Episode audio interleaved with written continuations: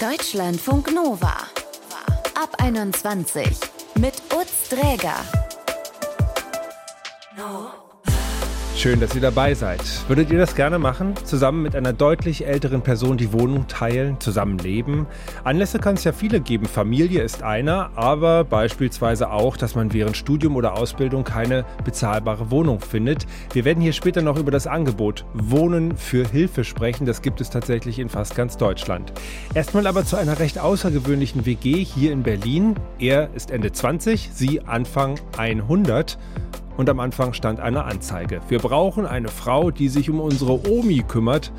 Amir, der wegen seiner Homosexualität vor über drei Jahren aus dem Iran geflohen ist, bewirbt sich und bleibt. Mittlerweile wohnt er seit fast zwei Jahren bei dieser Omi. Sie heißt Agnes und sie ist ganz genau genommen 102 Jahre alt. Er sagt, das funktioniert nur mit Liebe und nicht wegen des Geldes. Hi. Hi, guten Tag. Freut mich, hier sein zu dürfen. Ja, sehr schön, dass du da bist. Wie sieht denn euer gemeinsamer Alltag aus? Wie kann man sich das ganze Gemeinsame da vorstellen?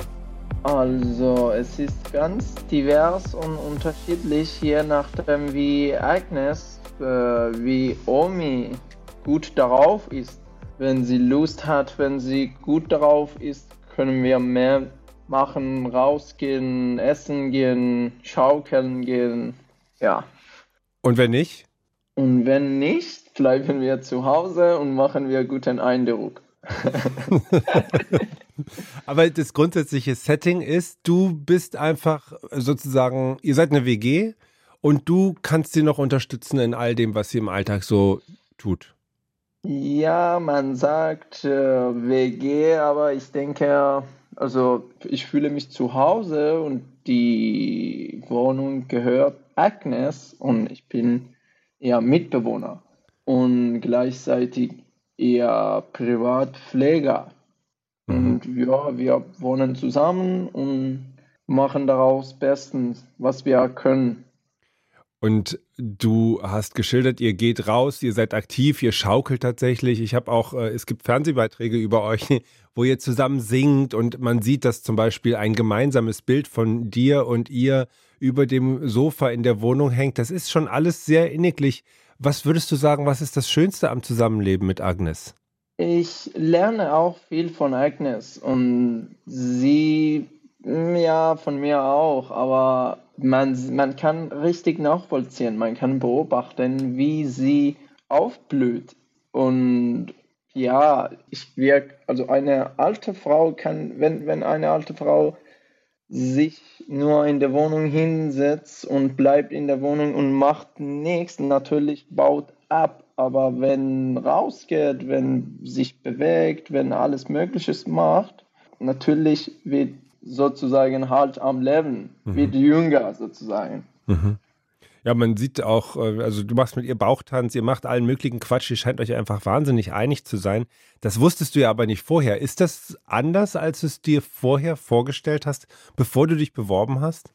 Eigentlich, ich wollte nur äh, eine Wohnung haben und alles hat sich mit der Zeit verändert, als ich festgestellt habe, dass diese Frau braucht meine Unterstützung, braucht meine Hilfe und sie ist ganz alleine und hat keinen Mann, keine Kinder. Und weißt du, das ist schwer, wenn man sich vorstellt, du hast in diesem Land jahrelang gearbeitet, gewohnt, jetzt bist du alt und du hast nichts und ein Ausländer kommt zu dir und du solltest irgendwie ihm vertrauen und mit ihm äh, zusammenwohnen das braucht einen Mut eigentlich. Nicht jeder traut sich, diese zu machen. Und das, dafür habe ich sehr Respekt, dass sie mich aufgenommen hat. Und ich glaube an Geben und Nehmen.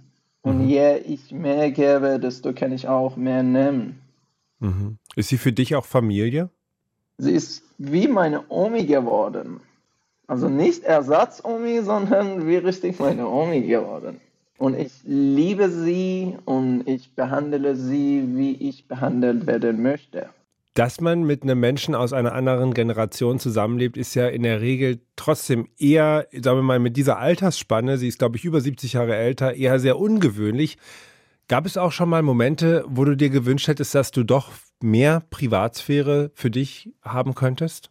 Eigentlich, ich habe sowas nichts. Also ich habe äh, kaum Privatsphäre und deswegen äh, sage ich, nicht jeder äh, macht das, nicht jeder tut das, nicht jeder traut sich mit einer alten Frau zusammenzuwohnen. Mhm.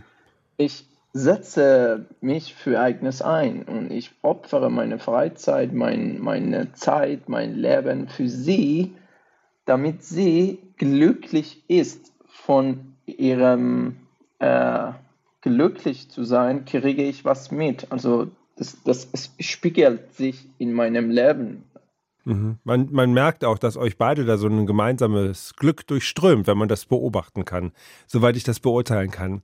Hast du dir trotzdem schon mal Gedanken gemacht, wie das in Zukunft mit eurer WG weitergeht? Ich meine, sie ist in einem sehr hohen Alter, das ist einmal klar, aber ich, für dich ist jetzt erstmal, du bleibst da mit Agnes, bis sich irgendwas Größeres ändert oder hast du andere Pläne? Natürlich, ich habe auch meine Ziele und ich nehme auch Rücksicht auf Agnes, weil äh, gerade weil ich bei ihr bin, möchte ich äh, ihr Wunsch umsetzen, realisieren, weil sie, äh, sie wollte nicht ins Altenheim geschickt werden, weil sie einfach pflegebedürftig ist.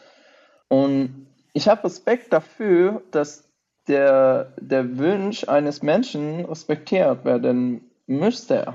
Und wenn ich das machen kann, wenn ich das umsetzen kann, mache ich das, solange ich es aushalten kann, solange ich das tun kann. Und ich mache alles, damit Agnes in ihrer eigenen Wohnung bleibt. Und man, man kann nicht das äh, einfach wegschauen wir werden auch irgendwann alt und wir werden auch irgendwann schwach und wir möchten auch unsere Wünsche respektiert werden. Das klingt sehr reif und mit sehr viel Lebensübersicht. Ist das etwas, was du jetzt so für dich in dieser Zeit gelernt hast oder hattest du diese Einstellung eigentlich schon von vornherein? Beide. Also deswegen sage ich, ich habe viel von ihr gelernt. Ich habe mich in ihre Situation hineinversetzt. Und ich kann mir auch vorstellen, wenn ich keine habe und nur eine Person und wenn ich ihn oder sie bietet, dass ich irgendetwas machen möchte oder in meiner Wohnung bleiben möchte, das möchte ich meinem Wunsch respektiert werden. In der Zukunft möchte ich meinen eigenen Pflegedienst, also ambulanten Pflegedienst aufmachen, eröffnen, damit ich äh, privat Agnes versorgen kann, damit sie in, weiterhin noch in ihrer Wohnung bleiben kann, obwohl ich mein Privatleben in der Zukunft habe. Deutschlandfunk Nova Googelt man Studentenwohnungen, dann findet man in Überschriften solche Formulierungen wie Wohnungsnot oder wer kann das noch zahlen? Wohnungen für Studierende werden tatsächlich immer teurer. In 51 von 67 Städten ist die Kaltmiete bei studententauglichen Wohnungen im Vergleich zum letzten Jahr gestiegen. Und deshalb suchen immer mehr Leute nach alternativen, günstigeren Wohnmöglichkeiten. Und so eine Alternative ist zum Beispiel Wohnen für Hilfe. Und da kommt mein Kollege Marcel ins Spiel. Hi. Hi. Marcel Bechtel aus dem Deutschlandfunk Nova Team hat sich mit Wohnen für Hilfe auseinandergesetzt. Was verbirgt sich denn dahinter? Naja, das ist ein Projekt von den deutschen Studentenwerken. Da werden junge Leute an Menschen vermittelt, die noch Wohnraum frei haben. Das können jetzt beispielsweise Senioren sein, Familien, Alleinerziehende oder auch Menschen mit Behinderung. Und die Studenten zahlen dann weniger, also zum Beispiel nur die Nebenkosten wie Wasser, Gas etc. Und dafür helfen sie dann ein bisschen im Alltag. Mhm. Und wie lange hilft man da so? Ja, da gibt es so eine Faustregel. Pro Quadratmeter Wohnfläche, die man bekommt, hilft man dann quasi eine Stunde im Monat mit. Also bekommst du jetzt ein Zimmer mit 15 Quadratmetern, dann hilfst du 15 Stunden im Monat. Wie genau die Hilfe aussieht, das ändert sich halt je nach Situation. Mhm. Die Projektleiterin vom Studentenwerk in Schleswig-Holstein, Alexandra Treibach, hat mir das so erklärt. Beide Parteien müssen ja, damit sie äh, von mir vermittelt werden können, ein, äh, ein Fragebogen ausfüllen, also quasi so eine so ein Bewerberbogen. Und äh, die Seite der, der Zimmeranbieter kreuzt dann zum Beispiel an, was sie sich so an Hilfsleistungen wünscht und vorstellt. Zum Beispiel die Gartenhilfe, im Haushalt helfen, mit dem Hund Gassi gehen, äh, Kinder äh, Sitting, also Babysitting, einkaufen oder einfach nur Gesellschaft leisten.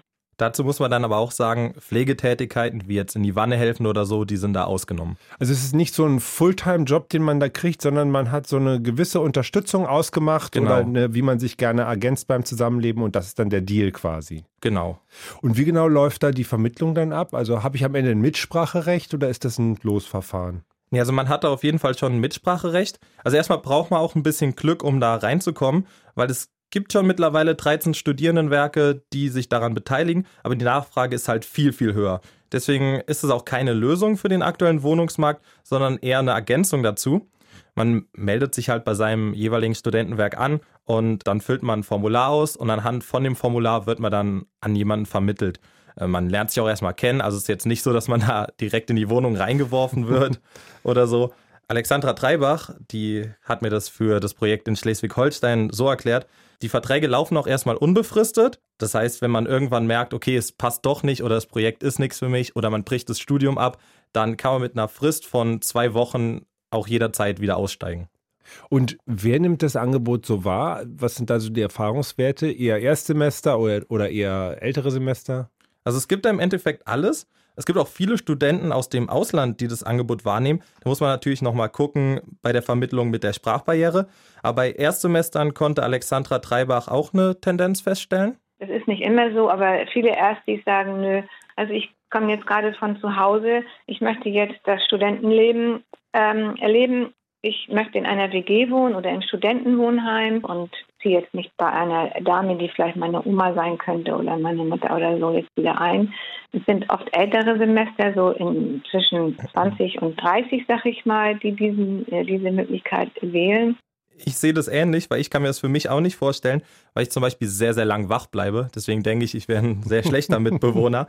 Und ich habe auch mal bei meinen Kommilitonen äh, nachgefragt und die meisten ziehen dann ein normales Studentenleben schon vor, die da auch mal ein bisschen Party machen wollen. Also es ist auf jeden Fall nicht für jeden was. Aber bestimmt für einige. In der Tat, Wohnen für Hilfe heißt das Projekt. Wer mehr darüber erfahren will, kann sich einfach bei seinem jeweiligen Studentenwerk erkundigen. Und ich sage vielen Dank, Marcel Bechtel.